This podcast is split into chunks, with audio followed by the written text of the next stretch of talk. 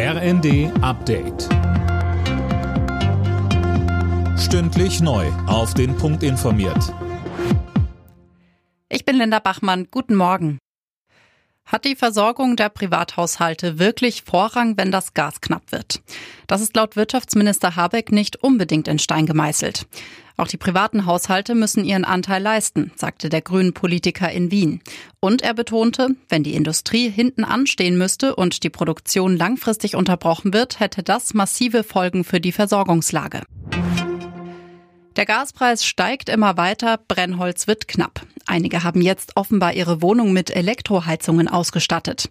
Doch eine richtige Alternative ist das auch nicht, sagte uns Sascha Beetz von der Verbraucherzentrale Schleswig-Holstein. Wir brauchen Kilowattstunden Energie, um den Raum zu heizen. Und eine Kilowattstunde, wenn ich die mit Strom erzeuge, dann kostet mich das aktuell 37 Cent. Und mit Gas meine ich aktuell zwischen 13 und 14 Cent. Insofern stimmt es schon, der Gaspreis hat sich fast verdoppelt für den Endverbraucher. Und das geht wahrscheinlich auch weiter nach oben. Aber nichtsdestotrotz, Strom ist immer noch wesentlich teurer.